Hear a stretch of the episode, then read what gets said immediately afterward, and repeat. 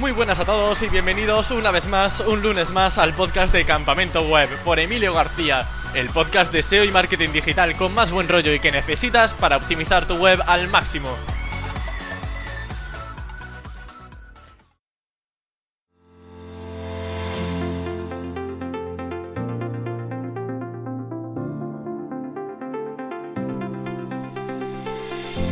Si decimos la palabra Black Hat SEO, saltan la alarma, pero lo cierto es que a día de hoy aún no he conocido a ningún SEO que no use estas prácticas. El mero hecho de comprar enlaces, por ejemplo, ya es Black Hat. Además, esta vertiente abarca muchísimos aspectos como la automatización o la inmediatez en rankings. Podríamos hablar, por ejemplo, de una web automatizada con miles de URLs de contenido espineado. Hoy contamos con uno de los mayores referentes, por no decir el mayor referente en Black Hat SEO de habla hispana, se trata de Álvaro Sáez, más conocido como Chuiso, y nos va a hablar de técnicas Black Hat, herramientas y plugins útiles, consejos para ganar más dinero con AdSense, su estrategia de link building, entre muchos otros temas. Podéis seguirlo en su Twitter, arroba o en su blog y canal de YouTube, que reciben también el nombre de Chuiso. Y si queréis aprender más sobre Black Hat SEO, también tenéis su curso llamado Team Platino, aunque más que ya se ha convertido en una gran comunidad a la que deberíais echarle un vistazo sí o sí. Y ahora, hechas las presentaciones, doy paso a Álvaro Sáez. Muy buenas Álvaro, ¿qué tal estás? Muy bien, Emilio. Perfectamente. bueno, Álvaro, segunda vez que pisas el podcast de Campamento Web, la verdad que es un honor que vengas de nuevo y además con una novedad, porque hace ya unos meses que retomaste tu perfil como youtuber con un nuevo canal, ¿no? ¿Cómo está yendo? Pues la verdad es que bastante bien. Bueno, eh, si, si valoramos cifras, pues es un canal pequeñito, es un canal en el que estoy no estoy hablando solo de SEO ni tampoco intento evitar pues hacer el tipo de contenido que funciona bien en YouTube para pillar visita, que ya sabes lo que es. Eh, sí. Eh, pues eh, temas virales, mucho clickbait, mucho tal. estoy haciéndolo un poco porque me gusta, ¿sabes? Era una cosa que tenía pendiente, la estoy haciendo y bueno, si a la gente le gusta, pues iré haciendo vídeos cuando me apetece. Sí, tipo daily blog. ¿Veremos más contenido referente al SEO o según te apetezca? Sí, también voy subiendo. Intento más o menos intento hacer lo que me gusta y es lo que estoy haciendo. Eh, un vídeo a lo mejor... lo que hago es solo, solo mezclar un poco blog, cosas mías de, pues, de mi día a día, ahora que estoy ahí en Madrid, en España, y, mezclarlo un poco con el SEO, ¿no? Porque un poco mi vida es esa, mi vida es mi vida y el SEO. Eh, lo laboral con lo personal, entonces, bueno, pues eso es lo que intento mezclar. También, pues de vez en cuando, como hago muchas cosas, algo por ahí y tal, pues ya que estoy lo grabo y bueno, eso es una cosa que a lo mejor dentro de 10, 15 años pues lo tendré ahí y, me traerá buenos recuerdos. Hmm. Bueno, hay un reto que yo creo que todo el mundo lo conocerá en el sector, que fue ese reto de estar 24 horas en directo en YouTube, eh, digamos, pues haciendo un poco de todo, abriendo regalos que te enviaban, haciendo un poco de SEO con compañeros. Eh, ¿Cómo fue esa experiencia? ¿La repetiría? Fue una locura. Sí que la voy a repetir, la voy a repetir porque, bueno, pues eh, casi espontáneamente eh, tenía pensado lo de hacer, pues, añadir a, lo que es ese reto de 24 horas causas solidarias y la verdad es que fue genial. Tanto empresas como, como particulares eh, estuvieron donando mucha pasta. Yo creo que recaudamos como 7.000 dólares.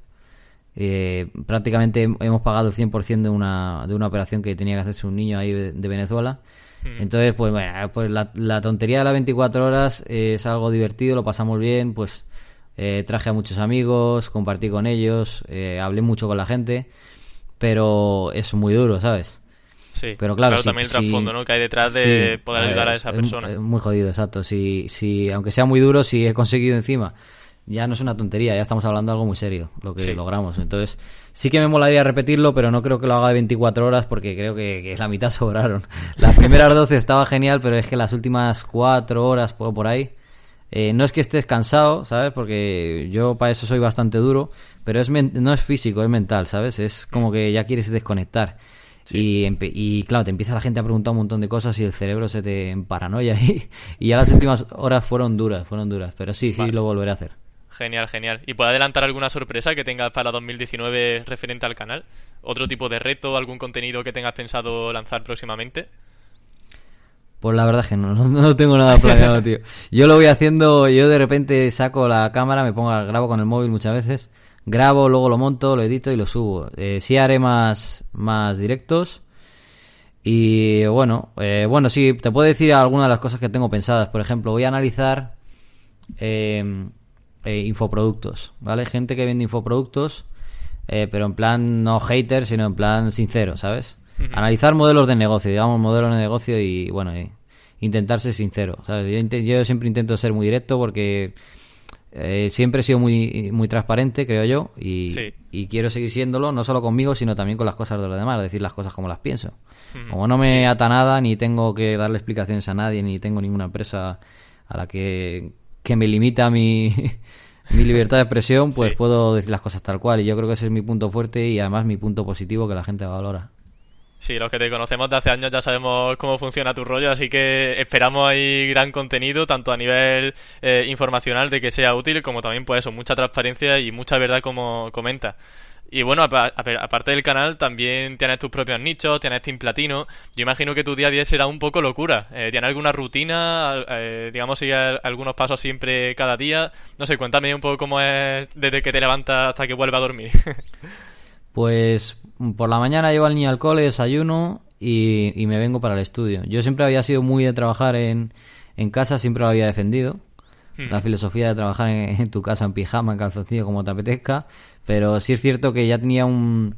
Como que estaba echando en falta trabajar con, con otra persona. Una persona que me ayudase, que, me- que pudiese colaborar conmigo para ciertas tareas.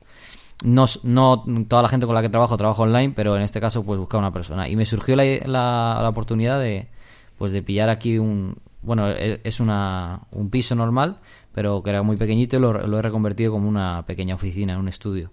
Sí. Y aquí trabajo con Josué, que, que bueno, que los que me conozcan de, de YouTube lo verán en los vídeos. Sí, sale ahí por detrás, siempre trabajando con el portátil y con el ordenador. Mm. Sí, sí.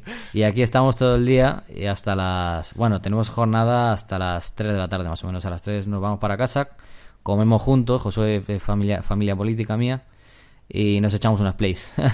y luego ya, pues esas de las 4 por ahí se bar, yo recojo al niño del cole, luego por las tardes suelo ir al gimnasio una horita, tres o cuatro días a la semana y ya pasar la el resto de la tarde pues con, con mi mujer, con el niño. Hmm. Eh, Claro, poder conciliar un poco la vida tanto familiar como eh, la vida laboral, que eso es muy importante también. Mm. Sí, para exacto. tener una buena calidad de vida. Luego también desconectamos bastante. Hay muchos días, pues que, que, yo qué sé. Decimos, pues vamos a irnos a este sitio y, y vamos a hacer otra cosa. O nos vamos a, al monte, o yo qué sé. O drones, ¿no? Por ejemplo. Sí. Todo ese tipo de cosas, sí. Intentamos desconectar porque es- eso es uno de los puntos positivos que tiene nuestro trabajo también. Sí. Y también te hace un poco produ- más productivo, ¿no? Imagino que luego vuelvas con las pilas cargadas y tendrás más ganas de seguir con tus proyectos, haciendo clases para Team Platino, etcétera, etcétera, haciendo Sí, vídeos. sí, sí, Mm. sin duda. Bueno, también tu perfil, digamos que es muy, está muy centrado en Black Hat, creo que algo también que te diferencia, poder darle eh, esa vuelta de turca al algoritmo de Google para sacar ventaja, para hacer todo, por ejemplo, mucho más automatizado. Y hay una frase que siempre se suele escuchar entre la comunidad SEO, que es que si haces Black Hat, al final Google siempre te pilla. Eh, pero claro, aquí yo entiendo que obviamente de verdad hay poca, entonces me gustaría saber qué opinas de, de esto. Bueno, no siempre te pilla, te pilla a veces. Sobre todo te pilla si lo haces muy mal. Eh, yo qué sé, es que ya entramos en lo... ¿Cuáles son los límites de Hat? O sea, todo el mundo lo hace, todo el mundo crea enlaces. ¿Tú no compras enlaces? Claro, yo sí, y los creas también por tu cuenta gratis. por supuesto. Está. Y tienes dudas a lo mejor de que alguno de los SEOs super white y tal no lo hacen, todos lo hacen también. Claro, Incluso aplican cosas, eh, pues entonces los límites están un poco ahí. Eh, no es muy distinto lo que hacen ellos a lo, a lo que... Lo que pasa es que, claro, puedes ten- tener dos posturas. Una es, eh, admit- o tres. Una es admitirlo, otra es admitirlo porque todo el mundo sabe que funciona y además pues enseñarlo o decir, pues mira, esto es así, esto es así, esto no lo hagáis, esto sí. Ser un poco transparente en ese sentido y, otra, y otra postura pues es directamente eh, plantarse del lado de, del lado de la promoción de Google que es a las cosas bien, no hace falta tal, no hace falta tal. Claro, un poco a- más le falta pro- proclamarse como que son el, el próximo Mad Cat de, Pues de sí, Google. un poco sí. Sí es cierto que el algoritmo cada vez pues es más difícil hacer Black Hat. O sea, no vamos a comparar el Black Hat que se podía hacer en 2011, antes de Panda o antes de Penguin, eh, con el Black Hat que se tiene que hacer ahora, ¿sabes? Cada vez eh, los enlaces automatizados eh, sirven de menos, cada vez es más difícil indexarlo. Va variando, ¿vale? Pero es que eso, eh, Internet es así. Va variando continuamente, igual que las cosas cambiaron en YouTube de ahora hace unos años, no se gana lo mismo, igual con AdSense, igual con la afiliación de Amazon, todo va cambiando, nosotros nos vamos adaptando. Yo creo que la clave que hace Black Hat, no solo Black Hat SEO, sino Black Hat, es que es un emprendedor que se va buscando las, las habichuelas y va cambiando conforme va cambiando el sistema. Tú vas yo no voy a ganar lo, eh, no voy a ganar dinero con lo mismo ahora que dentro de cinco años, te lo puedo asegurar. Y no ganaba dinero con lo que gano ahora hace cinco años, no lo ganaba igual. Hmm. Todo va cambiando y, somos nosotros los que nos tenemos que, que habituar. Si no, pues oposita y búscate un curro para toda la vida. Sí. Sí, estoy completamente de acuerdo. ¿Alguna vez te has sorprendido a ti mismo por haber usado alguna técnica muy agresiva? Por ejemplo, pues comentas que ahora el tema de usar enlaces em, artificiales de forma masiva, a lo mejor como tier 2, como tier 3, pues a lo mejor es un poco más difícil de indexar o lo que sea. Pero ¿algún caso de que haya hecho eso, técnica muy agresiva y has visto que el sitio posiciona todavía? Eh, ¿Has tenido alguno?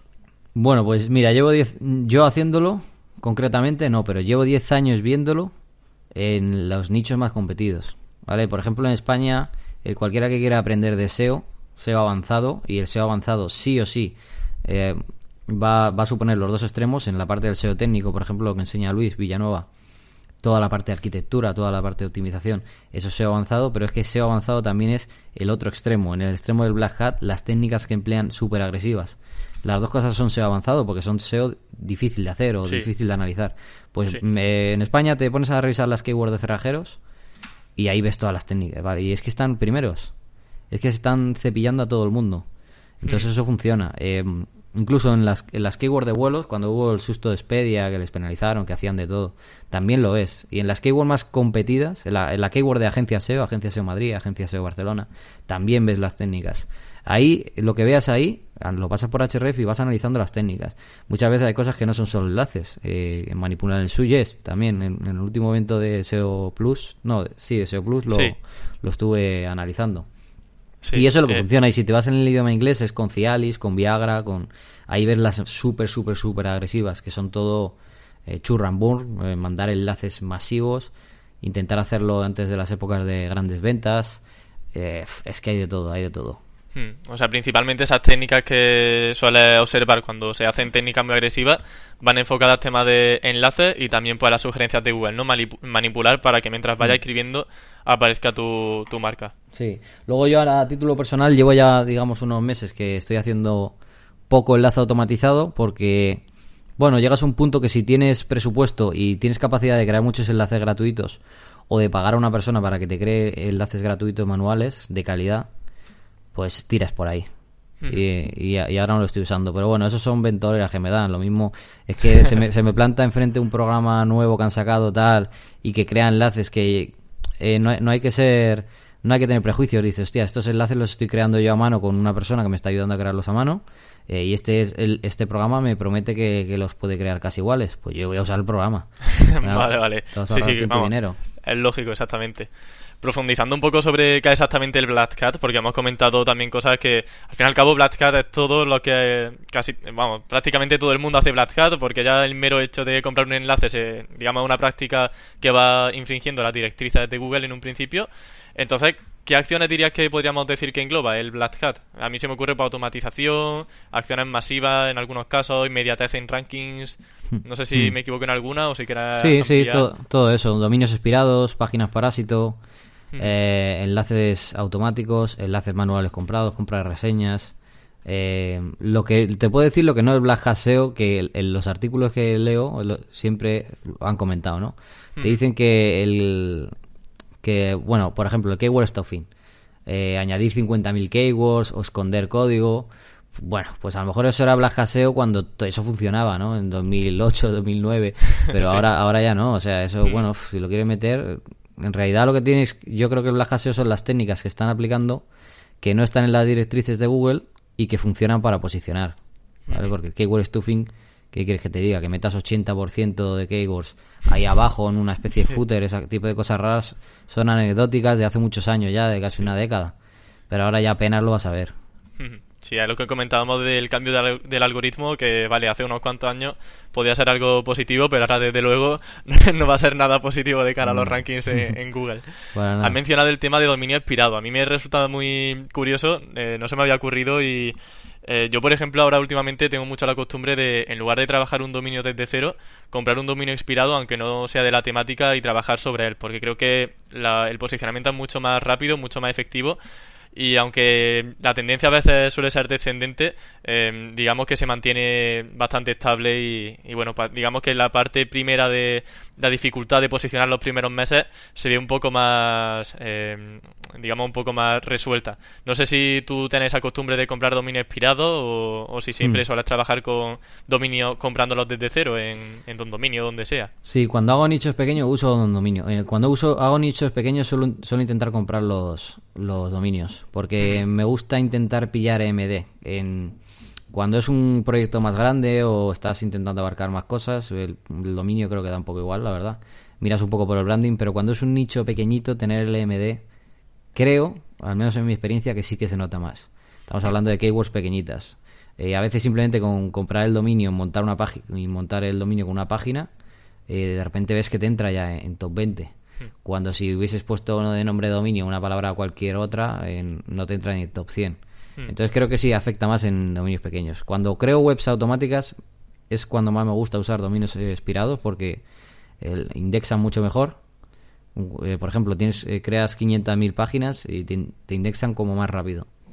Y luego yo creo que la clave es, bueno, el propio ejemplo en mi blog, Tuiso era un dominio chino. Exactamente. Una, web de películas. Y al final se ha acabado que acababa posicionando en su época fuerte brutal por keywords de marketing, de SEO, de todo lo que fuese Black Hat, estaba en primeras posiciones. Ahora ya lo tengo medio abandonado. ¿Cómo suele encontrar? Sí. Sí, perdona. Y, pero luego, eh, una de las claves para mí con Google, eh, y es que esto lo he podido demostrar a ciencia cierta, podríamos decir, dentro de todo lo que es Google, que es difícil saber cosas a ciencia cierta, es que no tiene memoria histórica. Es decir, eh, un dominio caduca eh, a ver cómo te lo explico. Bueno, te pongo el ejemplo directamente. Yo creo yo creo una web muy grande, digamos, de 300.000 URLs, con un montón de contenido, contenido que se ha generado automáticamente, claro. Eh, esa web eh, pilla un subidón brutal, coge 7.000, 10.000, 15.000 visitas al día, de todo de keyword long tail que no tienen ni 10 búsquedas a lo mejor, pero con que tengan una búsqueda al día, tú la pillas, porque es que nadie habla de eso. Pues te la penalizan, ¿no? Te llega un puro spam en Ser Console y yo cojo esa misma web, la descargo toda la base de datos, descargo todos los archivos, la vuelvo a montar en, otro dominio expirado, en un dominio nuevo, y la web vuelve a coger tráfico. Es decir, Google no ha, eh, Una vez me ha desindexado, Google como que no guarda en el histórico todo ese contenido, y una vez lo indexo de nuevo, sí, vuelve a ser contenido original. Entonces me paso el día recreando las mismas webs cada X meses.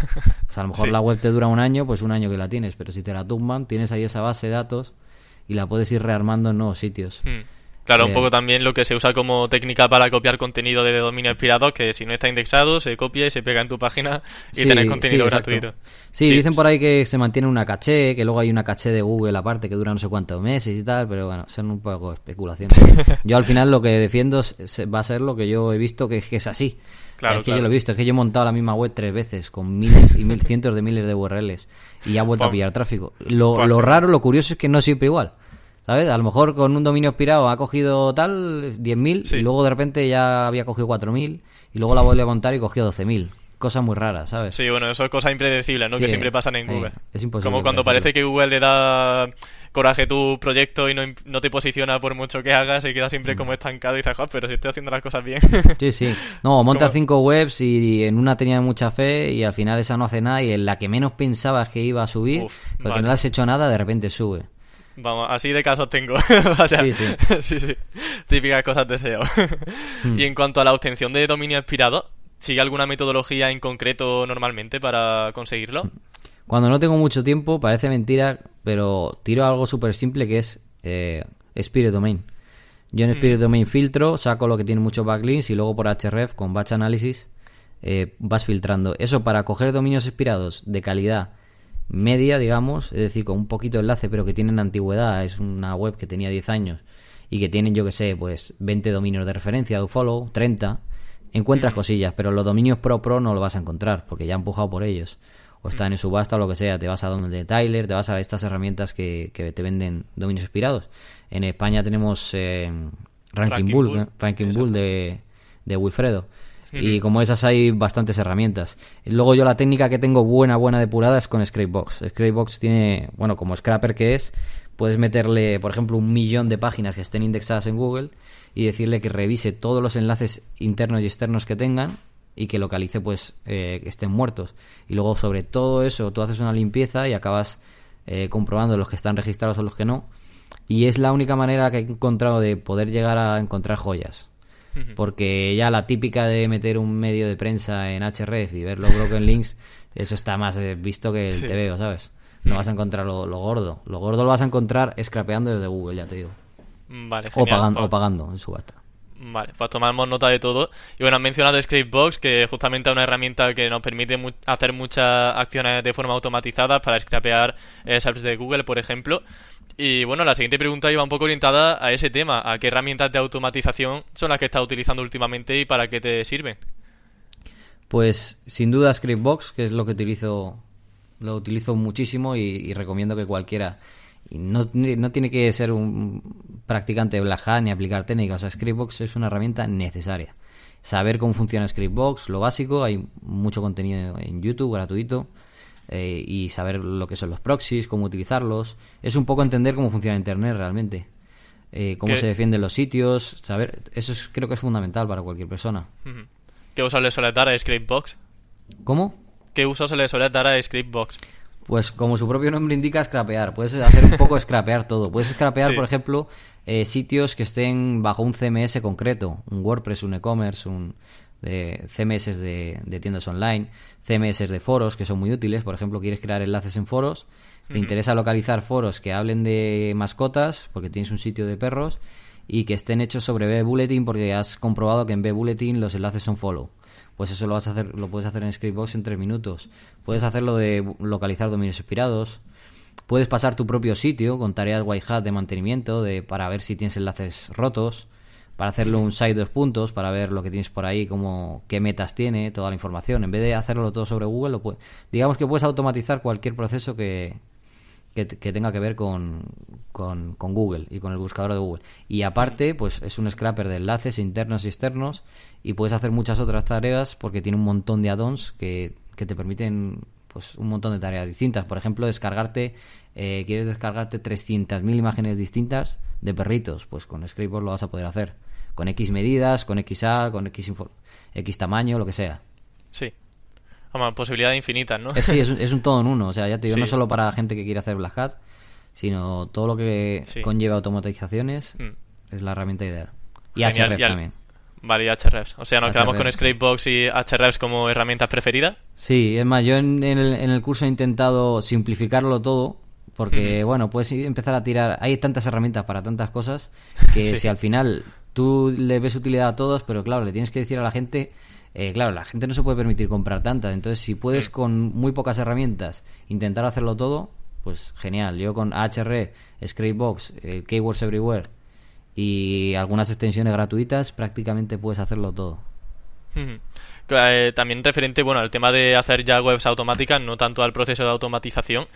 Em, hay webs que, bueno, abarcan cientos y miles de URLs, como comentabas, a lo mejor un sitio pues con 500.000 URLs, y se abarcan muchísimas keywords para que posicionen alguna prácticamente sola, o en el caso de que tengan un dominio inspirado, pues em, también sola, pero por la autoridad previa que tenían. ¿Sueles trabajar de este modo?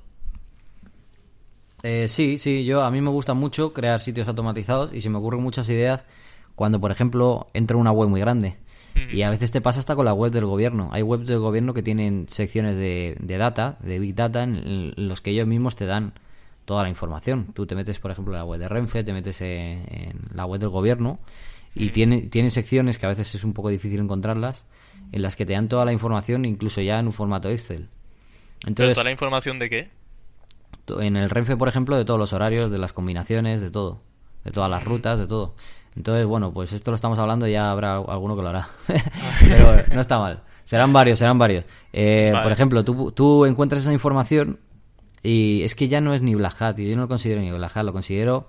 Es que estás puedes crear un sitio que, que dé una experiencia de usuario muy buena cuando la gente busca, pues por ejemplo, cuánto, cuánto tarda el trayecto de Renfe de tal a tal. Hmm. Eh, puede ser que no haya nadie que le esté dando esa información concretamente, eh, esto es un ejemplo. Y entonces tú, con, con, esa, con ese Big Data que te dan webs muy grandes, de, estilo pues universidades, la web del gobierno, la web de Renfe, puedes hacer una web que resuelva esa, esas cuestiones con todas las todas las posibles combinaciones que hay. Y esas webs son totalmente monetizables con AdSense, eso es otra cosa. Hay gente que se piensa que porque el, contenido se genera automáticamente, eh, AdSense no te va a permitir, eso no es cierto. AdSense lo que quiere es que, que respondas una query de una búsqueda de la gente y que, nadie se quede sin respuesta para algo.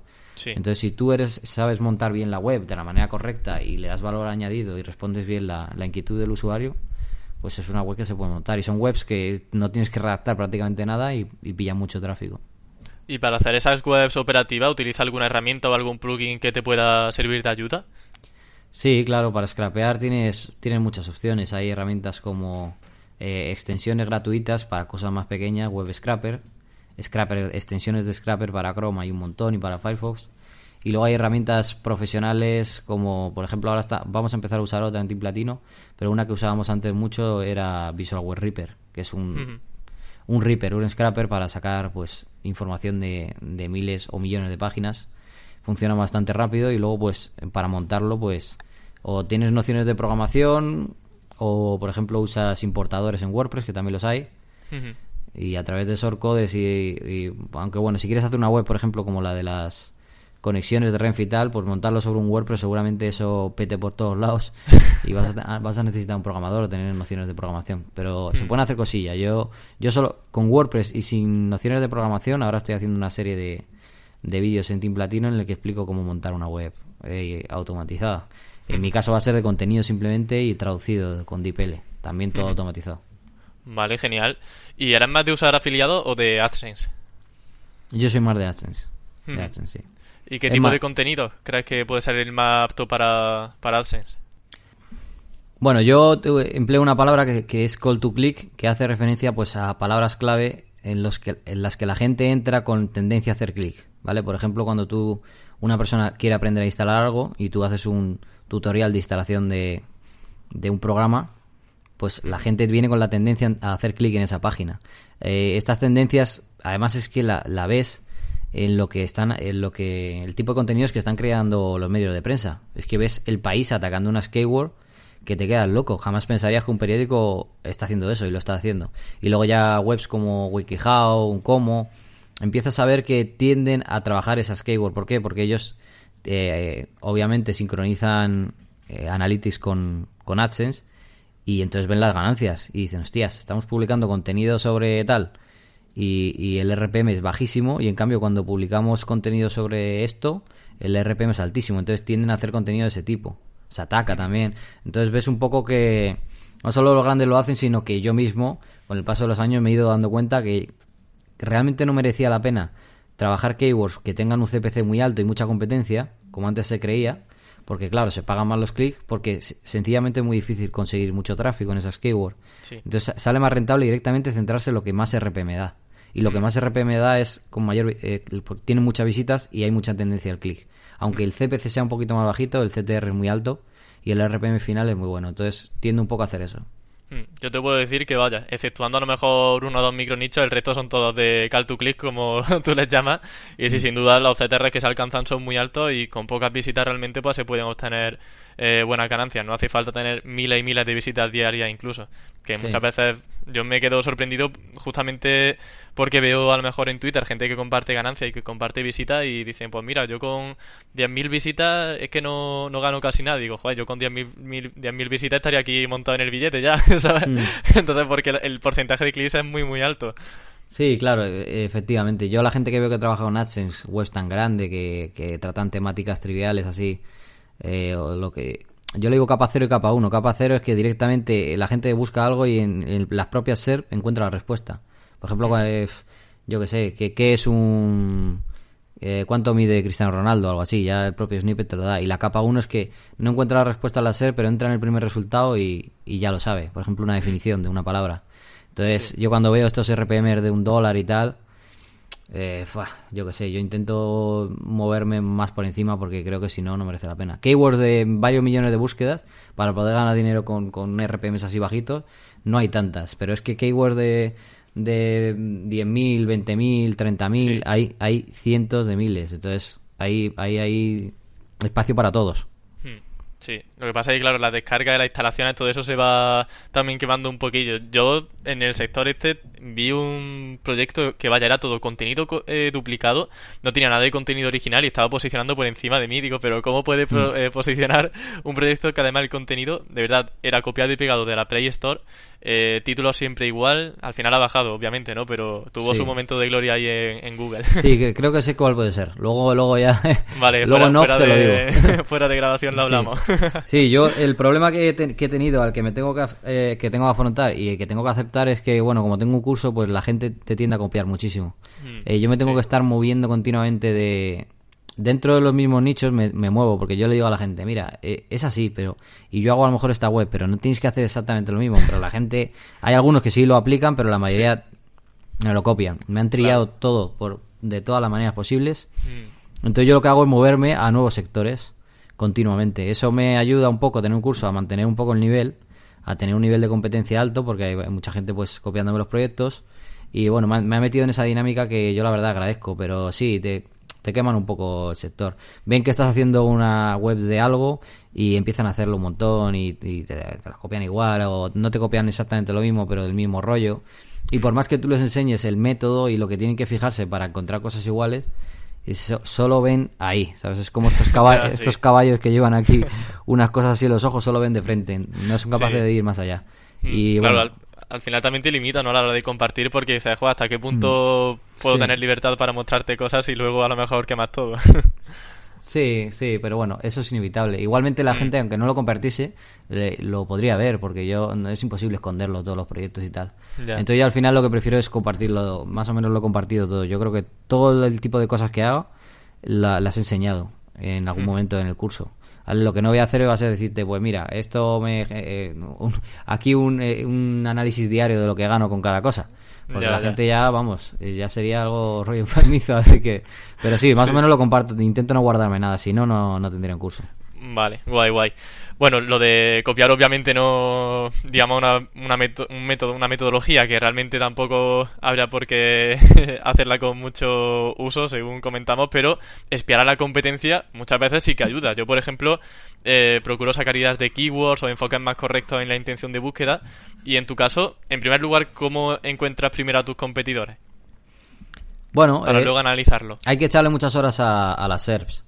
No solo en los sectores en los que está. Muchas veces yo veo gente que me está eh, que me está eh, copiando webs, porque claro, tú ves los juice y lo ves todo. Eso es como una radiografía, ¿sabes? Como ver todo el caso. Y, y entonces, eh, luego de esa propia gente que te copia, tú ves que, pues, este, aparte está haciendo otras cosas.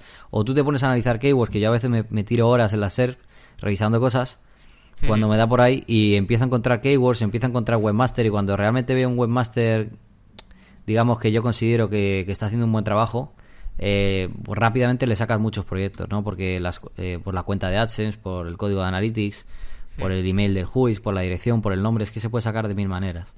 Y entonces ahí puedes sacar un poco de, ideas. Yo normalmente no voy a meter en un nicho en, eh, de, competencia baja o media, competencia alta, pues si te quieres meter es un proyecto a largo plazo, pero competencia baja o media no voy a meter si veo que ya hay un webmaster que en base a mi experiencia lleva ya bastante tiempo, está haciendo un trabajo, un buen trabajo. No me voy a meter a competir porque creo que no merece la pena. O sea, acabas encontrando otras keyword en las que no, no tienes a un rival ahí duro, que lleva tiempo trabajando. Para ti, ¿qué sería un proyecto de baja competencia? ¿Qué debería aparecer en las SERPs?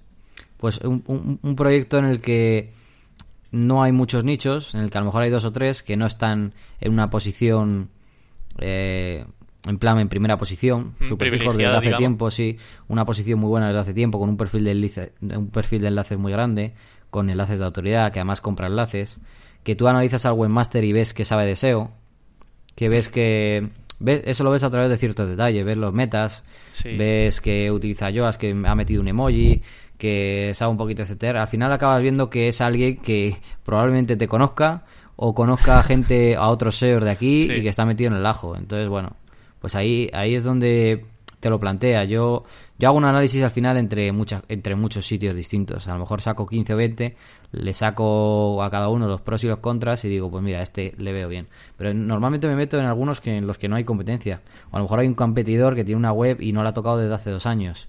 o un año, ¿sabes? La creó, subió cinco artículos, pero es que no le ha hecho nada. Entonces yo digo, bueno, pues eh, si este está aquí, eh, está en segunda página y no le está haciendo nada, si me meto yo, mm, le puedo superar rápidamente. Sí. Sí, en mi caso algo, vamos, diría que idéntico. Básicamente, pues eso, conocer un poco, que mm, ver un poco si hay micro nichos ya previos, ¿no? O tiendas online que están posicionando, que no sean, por ejemplo, pues lo típico de ver Amazon y por, o algo de eso, y decir, bueno, si esta, si este webmaster, una web así cutrecilla ha conseguido posicionar, pues yo sí mejoro el contenido, mejoro la arquitectura, eh, la autoridad y todo eso, pues creo que tengo posibilidades de posicionar. No sé si me equivoco. No, no, no, eso es lo Perfecto, exactamente. Bueno, pues eh, ya para ir a la recta final, tema del inbuilding, que obviamente, pues teniéndote aquí, el Black Hat SEO además siempre se suele asociar mucho al tema del link building, como no podría ser de otra manera, porque otra forma de, em, digamos, darle la vuelta al algoritmo de Google y de no seguir las directrices. Em, ¿Qué opinas de usar técnicas de link building agresivas? Volvemos, por ejemplo, al tema de em, no comprar uno o dos enlaces al mes, por ejemplo, sino comprar, te pongo el caso de 10 enlaces la primera semana de vida de una web. ¿Hay más miedo del que debería con este tipo de práctica o a día de hoy pueden ser un peligro? Sí, yo creo que sí, hay mucha paranoia. Yo, eh, eh, por ejemplo, tú imagínate que sale una web de algo que está haciendo anuncio en televisión y de repente va a ser enlazado masivamente de un montón de sitios y va a pillar tráfico. A ver, puedes decir, claro, pero es que no es natural que de repente pille 10 enlaces de prensa pero no tenga tráfico. Bueno, eso lo puedes arreglar, puedes mandarle tráfico también a la vez que estás recibiendo enlaces de prensa. Eh, normalmente si compras enlaces de prensa también algo de tráfico te va a entrar. Yo es que la verdad es que creo que esas conspiraciones van a un nivel superior, porque es que luego ves cada, ves cada cosa en Google que dice, realmente nos estamos rayando pensando que Google aquí es un espía con inteligencia humana y por lo menos en idioma español todavía funciona muy mal.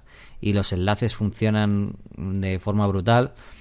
Yo mm, siempre he sido un poquito crítico con los enlaces de prensa porque se ha convertido esto el sector un poco ahí en es una locura, esto no es sostenible.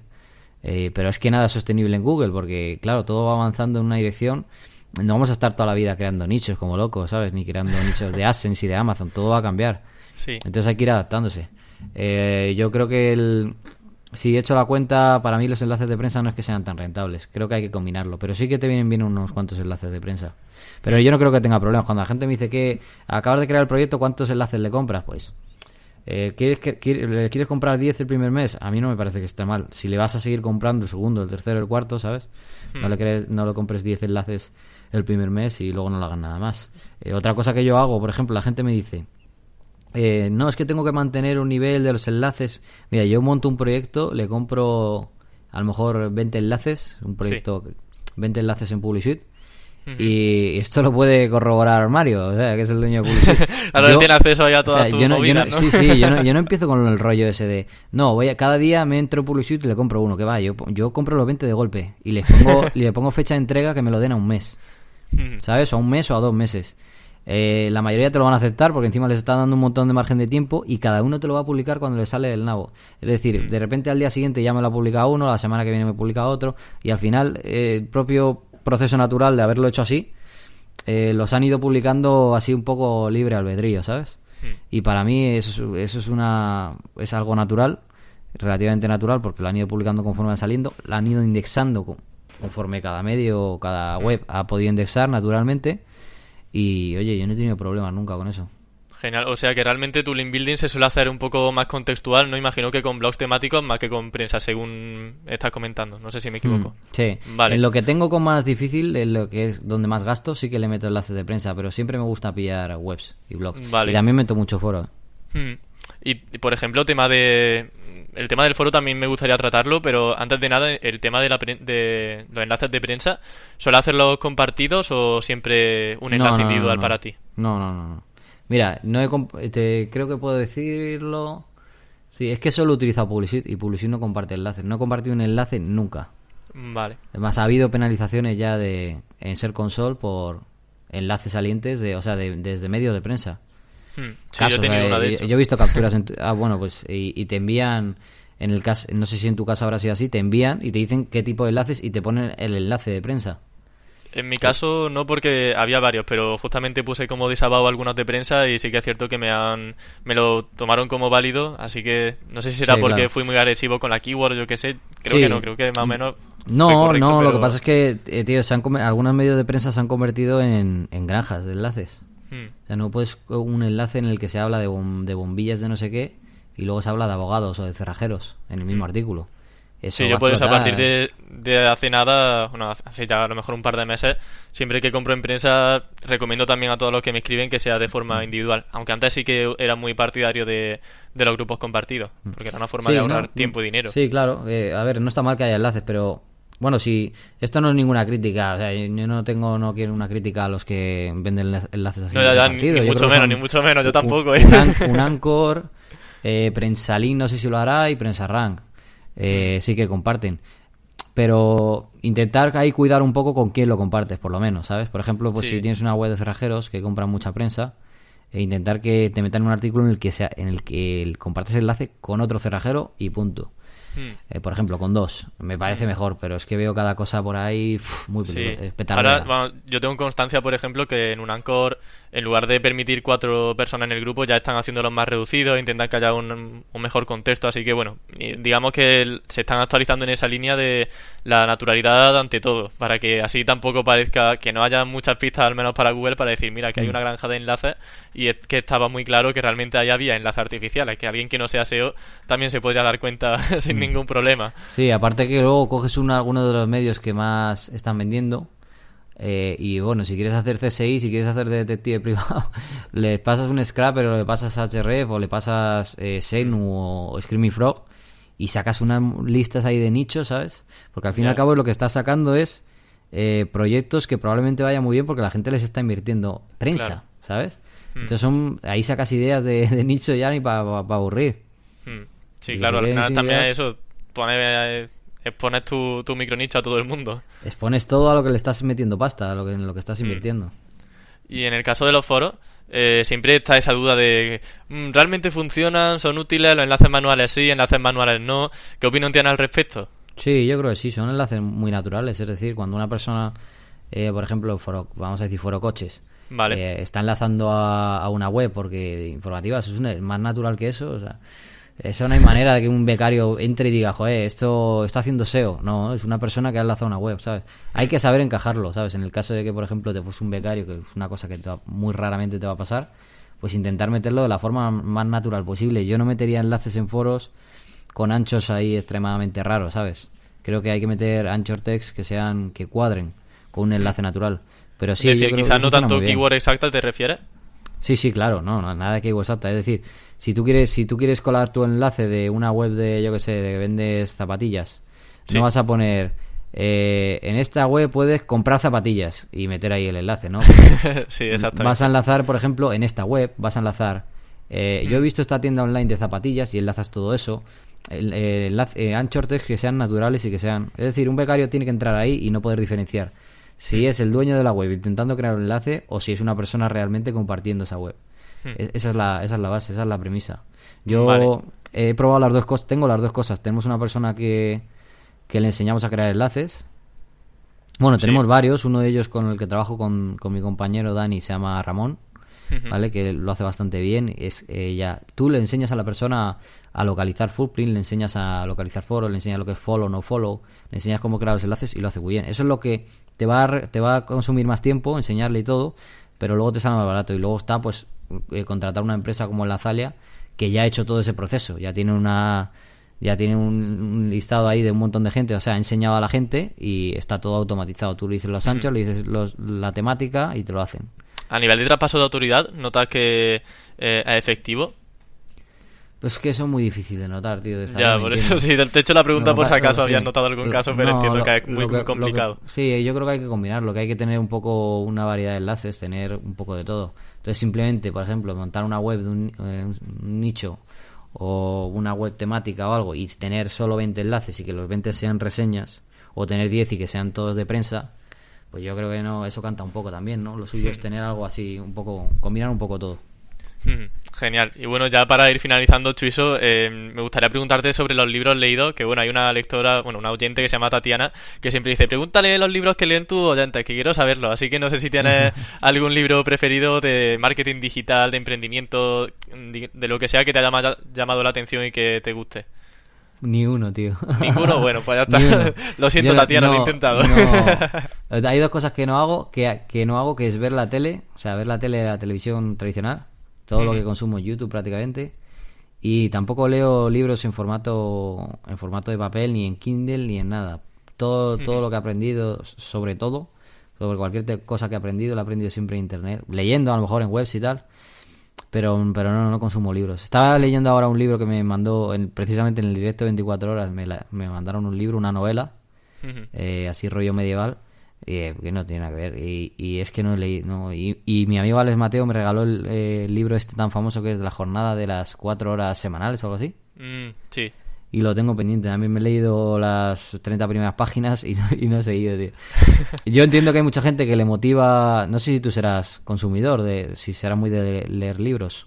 No mucho, la verdad. Soy también de verlo ahora todo en formato digital. Sí, mm. creo que es bastante inspirador. Te, puede servir eh, para inspirarte y tal, para pillar ideas, para motivarte.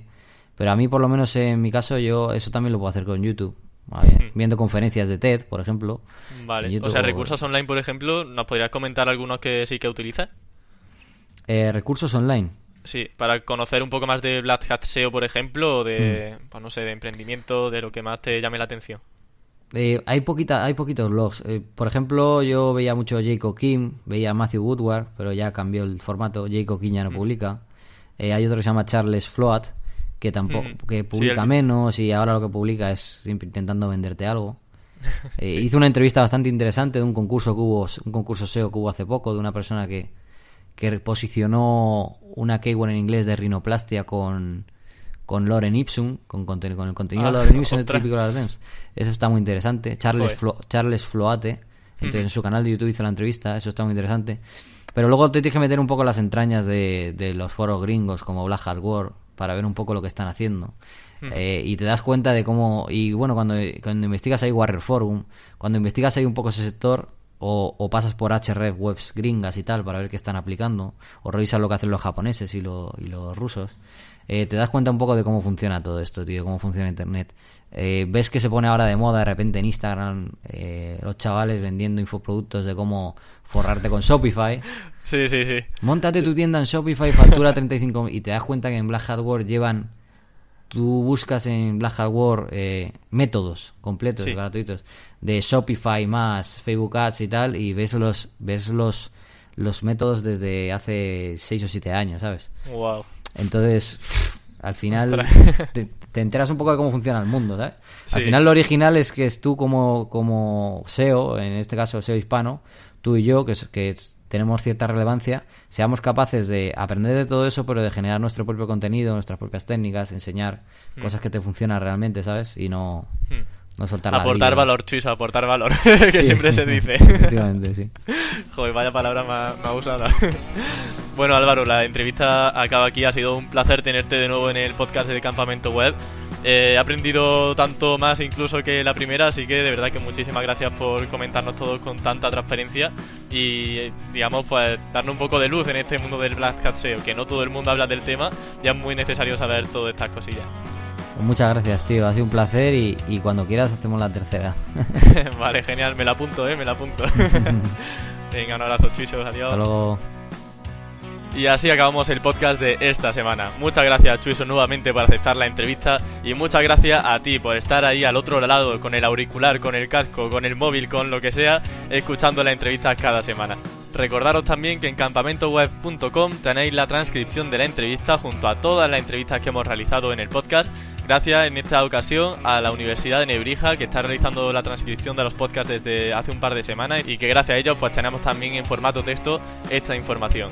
Así que nada más, nos escuchamos la próxima semana, el próximo lunes, con muchas ganas de aprender y muchas cosas que contar. Hasta la próxima.